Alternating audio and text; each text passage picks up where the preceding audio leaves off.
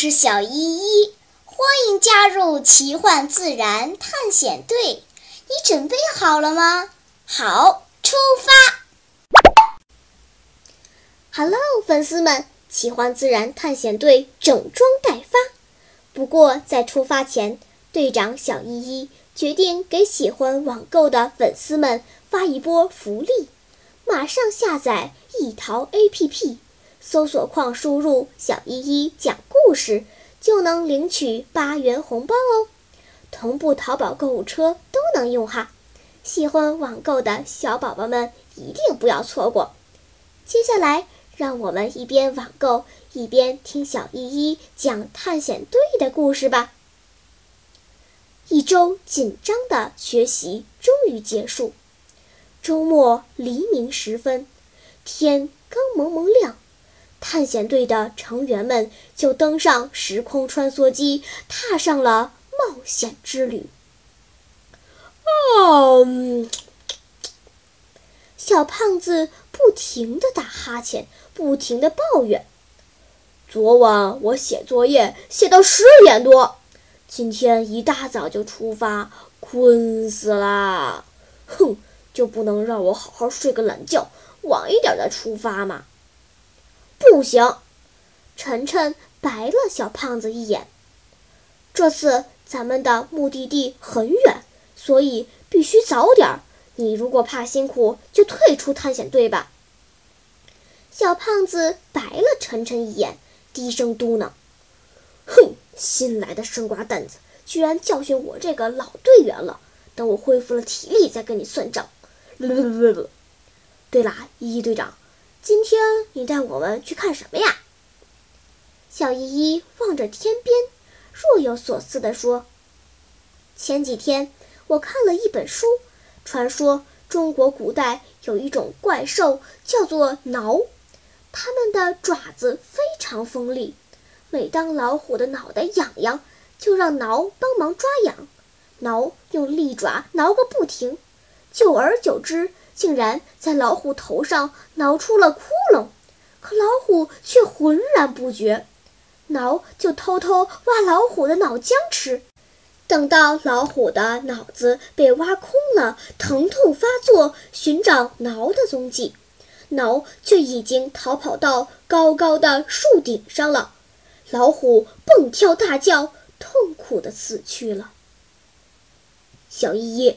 你不会带我们去看恐怖的会挖动物脑子吃的怪兽吧？超超一脸的懊恼。早知道就带个钢盔来了，哪怕穿个帽衫也好呀。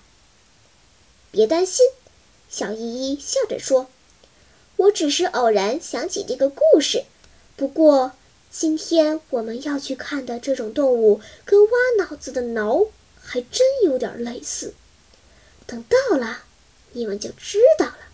嗯嗯嗯嗯，在小依依神秘的笑声中，时空穿梭机来到了加拉帕戈斯群岛。这里简直就是野生动物的天堂。刚刚走出时空穿梭机，孩子们就看到不远处有一个巨大的象龟。正在悠闲地咀嚼落在地上的仙人掌果实，紧接着是一只巨大的蜥蜴，正甩着大尾巴，吐着分叉的舌头四处游荡。一群叫不上名字的鸟儿在枝头叽叽喳喳地怪叫。小依依忍不住催促大家：“先别看了，我们直奔主题。”要是这么漫无目的的瞎看，天黑也看不完。半小时后，探险队来到了海边，巨大的黑色礁石上趴着一群海鬣蜥。这些外观酷似哥斯拉的怪兽们显得异常平静，慵懒地趴着不动，偶尔仰起头，从鼻孔里喷出一些白色的晶体。海鬣蜥在排出体内多余的盐分。浩浩小声对露西说：“你别看它长得丑，实际上很温柔，就跟我一样，不会主动攻击别人的。”伙伴们都被浩浩的话逗笑了。大家跟随小依依来到一块巨大的岩石后面，从这里望过去，不远的地方栖息着一群体型巨大的海鸟，它们扎着翅膀，笨拙地扭动着肥胖的身体，在碎石滩上走来走去，仿佛一个不小心就会被绊倒。大家都被它们古怪的样子逗笑了。正在这时，大鸟身后突然出现了一只很不起眼的小鸟，它尖尖的嘴巴，目光犀利，动作灵活。趁大鸟不注意，这小鸟竟然跳到大鸟身上，用嘴巴啄大鸟的羽毛。仅仅几下，羽毛下面的皮肤就被啄出了一个血窟窿，殷红的鲜血染红了大鸟的羽毛。而那只小鸟呢？它用爪子牢牢抓住大鸟的尾羽，把嘴巴凑到血窟窿上，贪婪地啄食着大鸟的鲜血。天哪！这、这、这是一只……这竟然是一只吸血鸟！Lucy 忍不住叫了起来。然而，Lucy 的尖叫没有引起大鸟的警觉，它还是傻乎乎地扭动着笨拙的身体。茫然地望着远方的天空。你们看，边也有一只吸血鸟。乐乐眼睛尖，很快发现了第二只、第三只、第四只。妞妞把衣服裹得严严实实，缩着脖子问道：“这里不会就是传说中的地狱吧？连可爱的小鸟都化身吸血鬼，他们，他们会不会袭击我们？”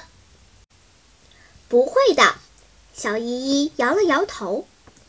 这种小鸟叫尖嘴地雀，虽然它们体重不足三十克，看上去跟麻雀没什么两样，却性情残暴。它们会用锋利如匕首的尖嘴叮啄尖鸟长有皮脂腺的尾羽基部，使那里流血，然后吸食血液。尖鸟为什么不反抗呢？小胖子捏紧了拳头。如此巨大的身躯，一屁股就能把那个袭击他的吸血鬼坐死。因为反抗是徒劳的，小依依叹息着说：“吸血鸟的数量比加拉帕戈斯群岛中所有其他的鸟加起来还多。所谓双拳难敌四手。”就像空中飞舞的蚊子一样，赶走一只又来一群，根本无济于事。何况尖鸟的身体非常强壮，俗话说得好：“傻小子睡凉炕，全凭火力壮。”它们的血液足够应付得了吸血鸟的叮啄，被咬破吸点血，它们好像满不在乎。超超忍不住瞥了一眼小胖子，看来。块大膘肥不一定是好事儿，吸吧吸吧，本鸟有的是血，不在乎。哼，光长身体了，缺心眼儿啊！小胖子生气了，追问道：“小依依，尖鸟真的是因为缺心眼儿才被袭击的吗？”咳咳，小依依清了清嗓子，开始上课了。超超说的话。也不是完全没有道理，包括达尔文在内的很多科学家都研究过这种鸟。他们认为尖嘴地雀吸血的习惯是被惯出来的。刚开始，尖嘴地雀是帮助其他海鸟寻找身上的寄生虫，靠吃这些寄生虫和岛上的植物种子维持生命。我们看到过很多类似的小鸟。趴在河马、大象、水牛身上，啄食它们身上的寄生虫。它们并不吸血，但是尖嘴地雀的嘴太过锋利，而尖鸟羽毛下的皮肤又比较娇嫩，在啄咬寄生虫的过程中，难免会导致对方流血。慢慢的，尖嘴地雀发现，尖鸟的血液比虫子更美味、更营养。而岛上的食物又长期处于匮乏的状态，久而久之，他们就进化出这种吸血的习惯了。我就说嘛，乐乐恍然大悟，要不是尖鸟缺心眼儿，尖嘴地雀也不会变成吸血鬼。你们看，缺心眼儿害人害己啊！你们这几个傻缺要小心一点，别让坏人给卖了，还帮着别人数钱呢。哎，哎呦喂！乐乐正在指手画脚地发表演说，突然尖叫着蹦了起来。他一边揉着脚后跟，一边惨叫着：“哎呦哎呦！我被吸血鸟袭击了！啊哈！快回去，得打得打黄血疫苗！”伙伴们像看白痴一样看着乐乐。Lucy 笑得前仰后合。乐乐，你被尖嘴地雀咬了，为什么要打狂犬疫苗？尖嘴地雀又不是狗狗，你还说别人缺心眼儿，你自己就不缺？仔细看看，咬你的是什么呀？乐乐稳定了一下情绪，回头一看，原来是一只红色的大螃蟹，不知什么时候爬到了他的身上，又不知道为什么发怒了，挥舞着大钳子拧乐乐脚腕上的小鲜肉。小依依忍住笑，继续说道：“你们觉得吸血鸟像不像我早上说的挠？而尖鸟就像那只老虎，为了一时的舒服，贪图安逸，不食人，不辨忠奸，最终大祸临头。不过，吸血鸟比挠还要可恨，它们不止吸血，在食物匮乏的时候，还会偷鸟蛋吃呢。”当然，它们的小嘴巴很难啄开坚硬的蛋壳，它们会将头低下来，然后抬起脚，像踢皮球一样将鸟蛋向前推，直到滚下石崖摔碎，然后再飞到鸟蛋摔落的地方吸食蛋黄。无耻！妞妞气红了脸，跺着脚，挥舞着拳头。恨不得冲上去把尖嘴地雀捏个粉碎，幸好小依依及时拦住了他。达尔文先生曾经说过：“物竞天择，适者生存。”大自然是残酷的，为了生存下去，动物们进化出许多古怪的习性。我们不能用人类的道德观来衡量它们，更不能去破坏。如果把整个岛上的尖嘴地雀全杀死，这个生物链断了，说不定还会产生新的问题呢。看着尖鸟羽毛上鲜红的血迹，在听了小依依说的话，伙伴们唏嘘不已，大家争相说出自己的观点和看法，只有大齐默不作声，他窝在角落里。吮吸着自己右手的大拇指。哎，大齐，你这么大了，还还吃手指头呀？小胖子一脸的惊讶。不是，大奇摇了摇头，一本正经地说：“刚才我被岩石划伤了手指，流血了。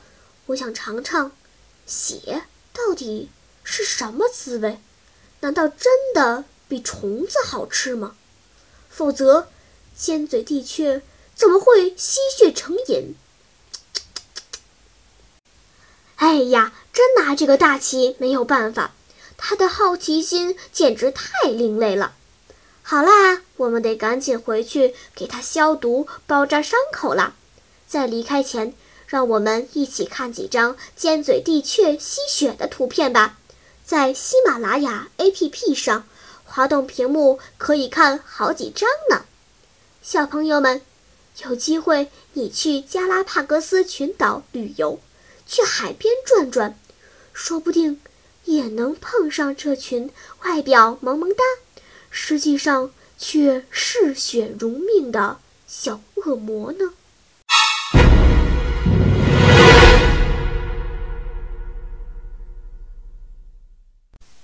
好了，今天的探险就到这里吧。我们该回去啦。大自然里有很多神奇的事情等着我们去发现呢。假如你也想加入我们的探险队伍那就赶快关注小依依讲故事吧。